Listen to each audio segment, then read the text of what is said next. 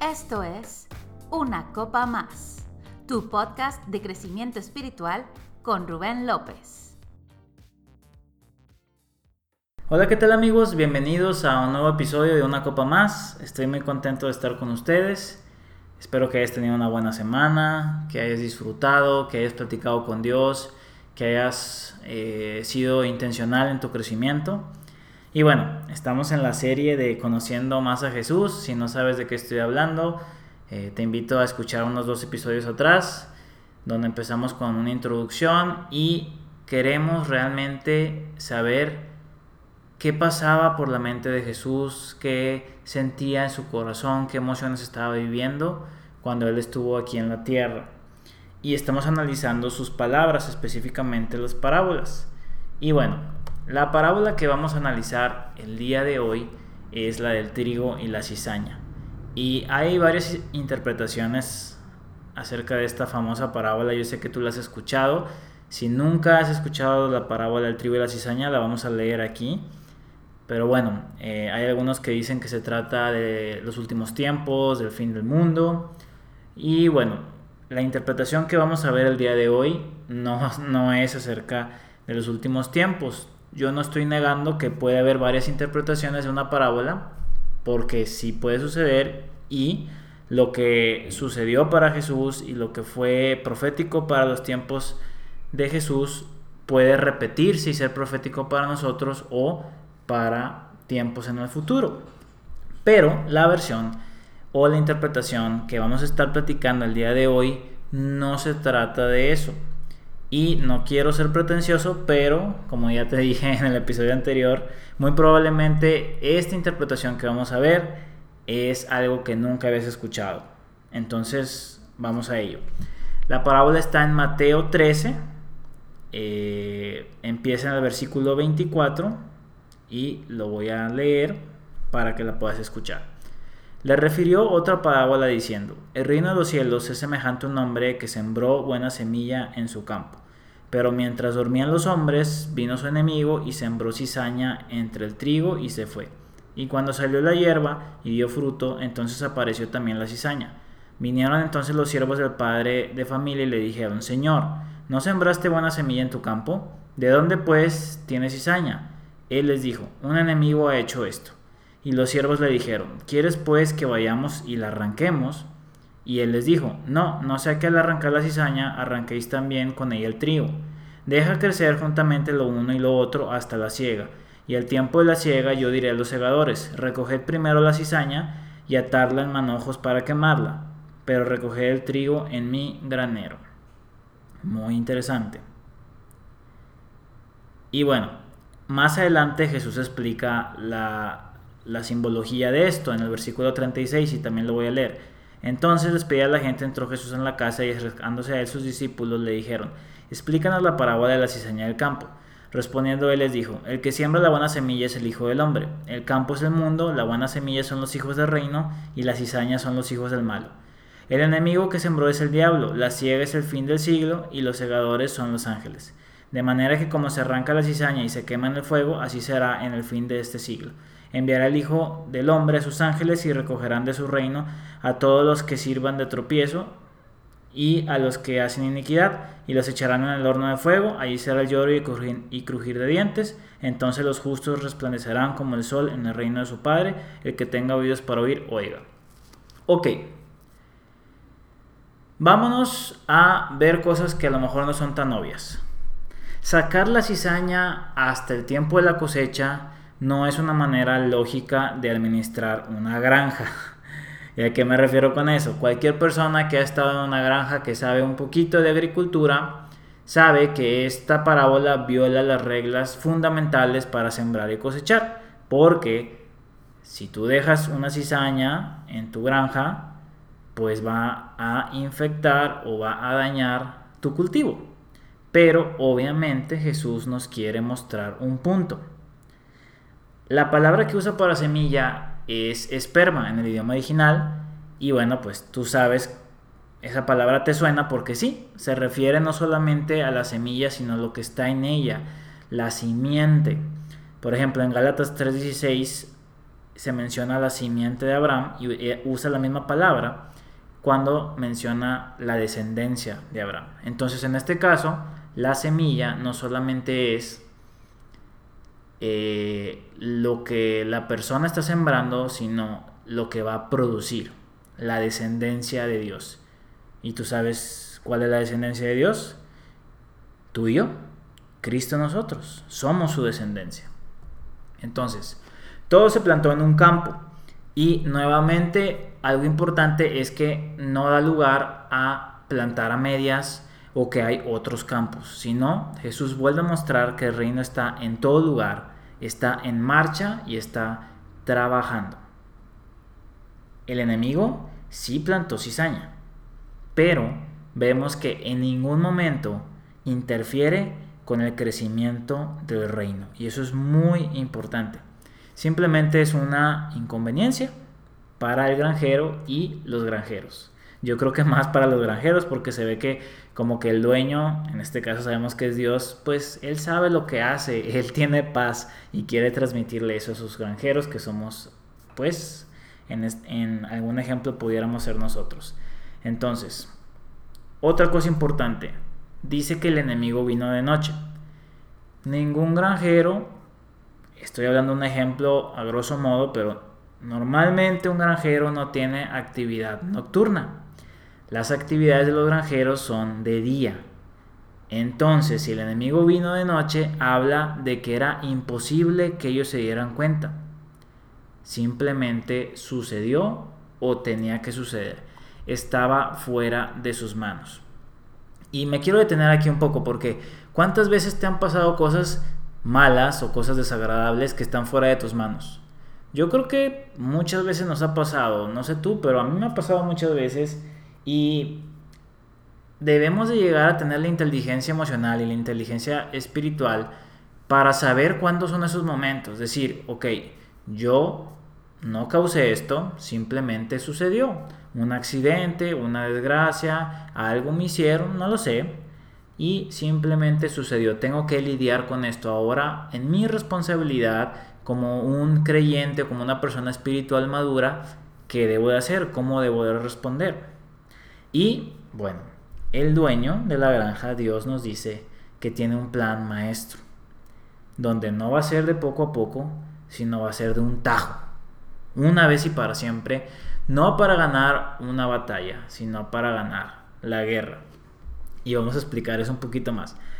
Fíjate muy bien, la cizaña es una planta que se llama Lolium temulentum y casualmente se parece mucho al trigo. Yo te invito a que tú abras en tu celular, en, en Google y busques cizaña y trigo y te vas a dar cuenta que se parecen muchísimo. Por eso el jefe les dijo que no hicieran nada, porque quizá al tratar de quitar el mal, también se iban a traer el trigo. El Señor fue muy claro en decir, dejen que yo me haga cargo del mal en el mundo. Yo me voy a hacer cargo, dice Dios, no tú. Yo sé que esta palabra es para algunos específicamente, pero todos la podemos tomar eh, algunos me refiero que en este tiempo estás lidiando con esto, pero esto aplica para todos.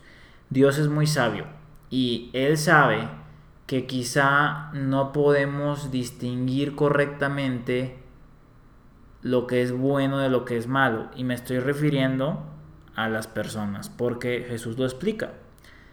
No podemos nosotros empezar a juzgar y a tachar a alguien como malo o como bueno.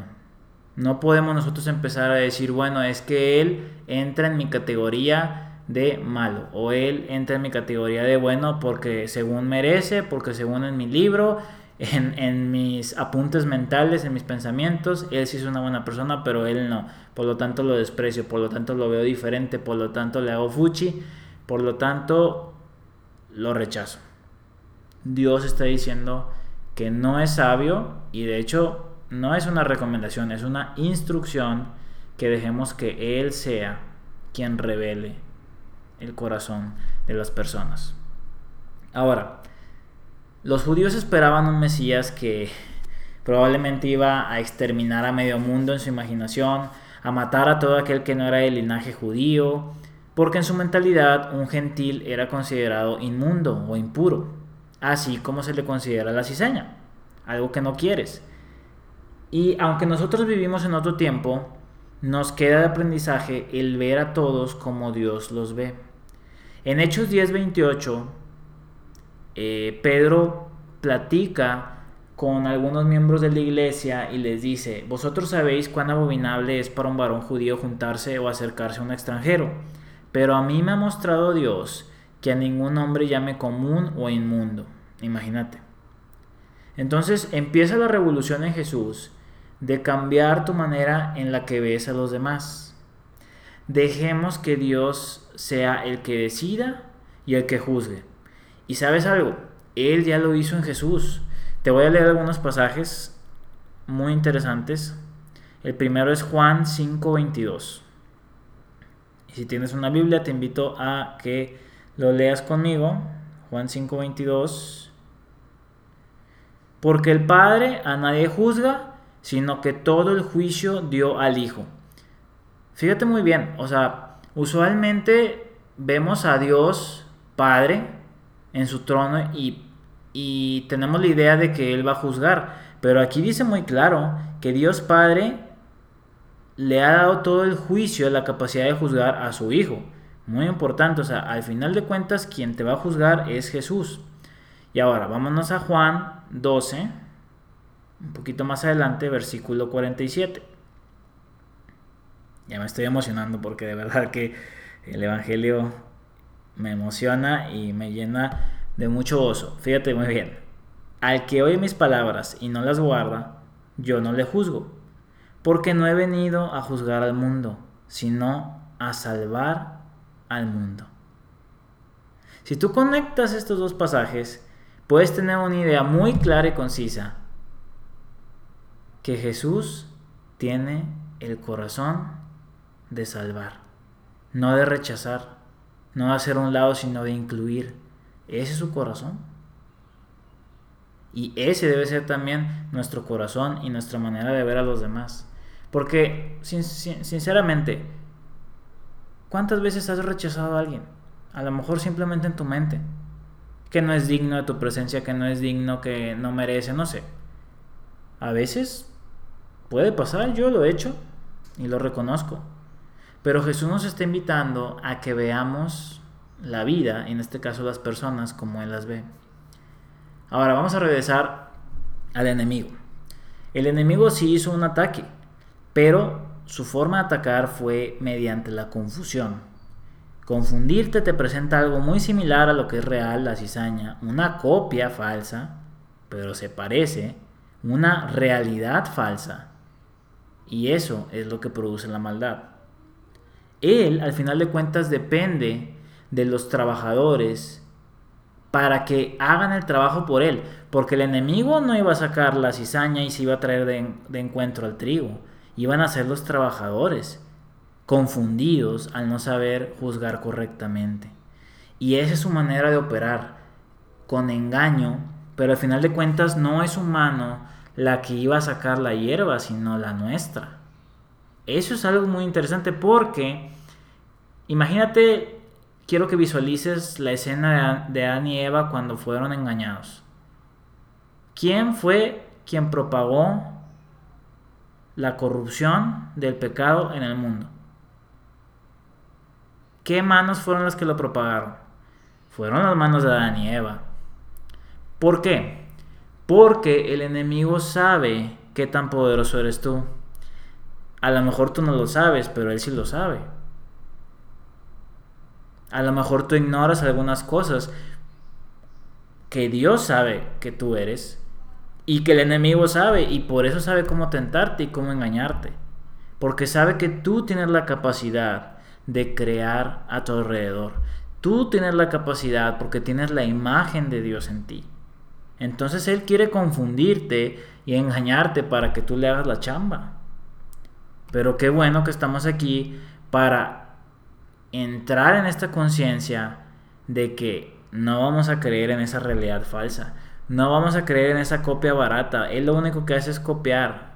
y copia del original, de lo que sí es real, de lo que sí es eterno, de lo que sí trasciende. Esta es la clave. ¿Cuál fue la forma en la que los trabajadores y los granjeros se mantuvieron bien? Se mantuvieron firmes, se mantuvieron en, en la voluntad de Dios. Escuchar la voz del jefe. No importa cómo se vea, qué es lo que te está diciendo Dios. Ese es el ancla, eso es lo que te sostiene. Oye, no estoy seguro. Bueno, ¿y qué te dijo Dios? Oye, es que estoy confundido. Bueno, ¿y qué te dijo Dios? Es que no sé qué hacer. Bueno, ora, porque Dios no está confundido. Y Dios quiere traer claridad y Dios quiere quitar esa confusión.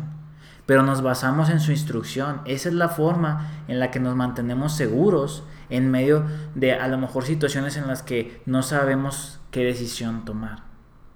Ahora, ¿cuál fue la instrucción en este caso? Deja que crezcan.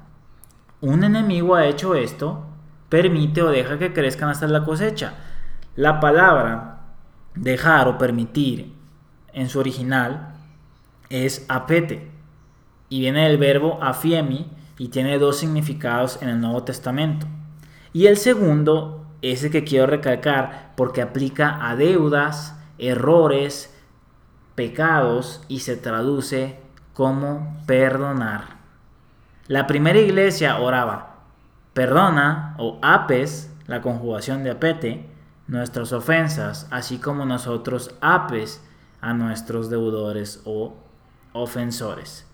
La malicia, el mal, la maldad que se manifiesta en el mundo no debe ser lidiada al atacar o al tratar de destruir a personas, sino debe ser lidiada mediante el perdón. Wow. O sea, de verdad que aquí Jesús nos está diciendo un secreto. Nos está diciendo que en lugar de tú buscar atacar, en lugar de tú buscar un camino de violencia. Busca un camino de perdón. Dios en Jesús nos puso el ejemplo. Cuando Él estaba siendo crucificado, Él dijo, perdónalos porque no saben lo que hacen.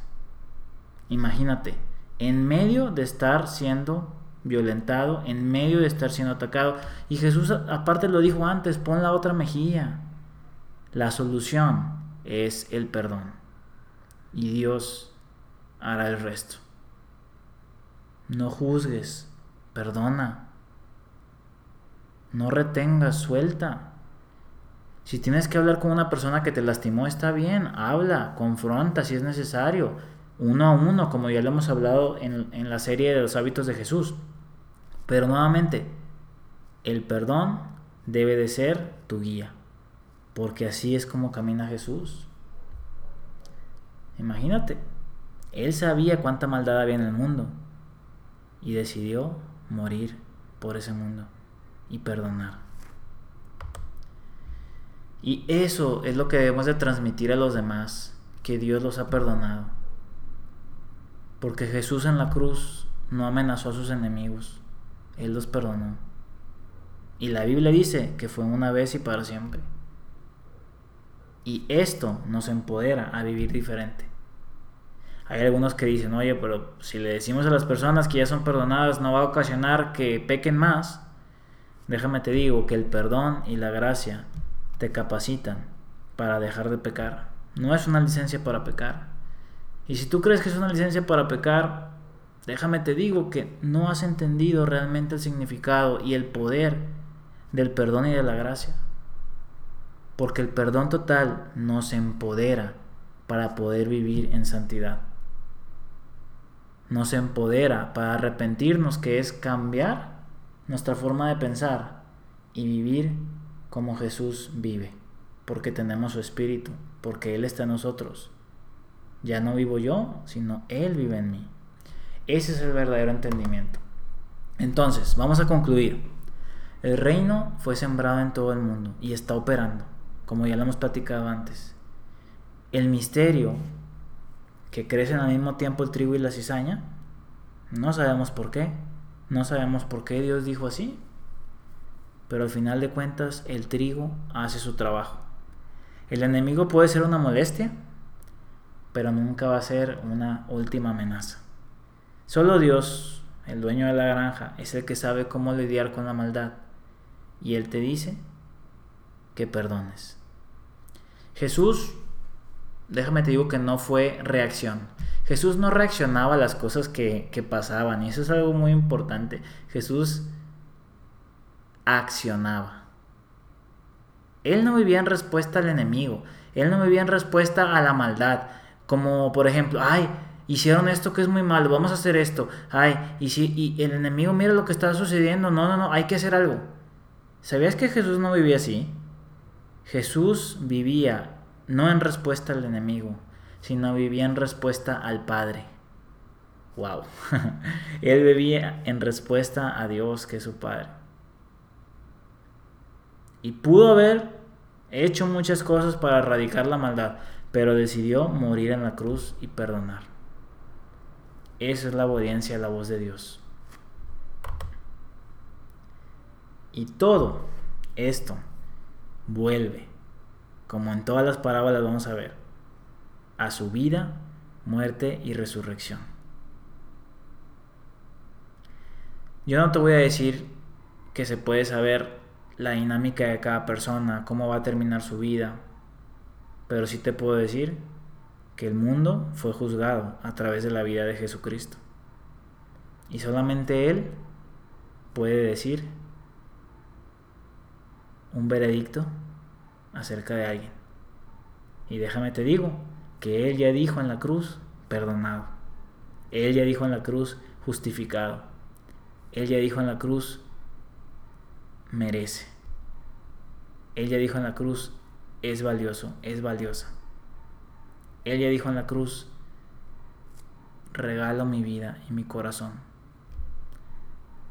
Ahora solo está en creerlo y en vivirlo. Así que espero que te haya gustado esta parábola. Vamos a continuar la siguiente semana con esta serie.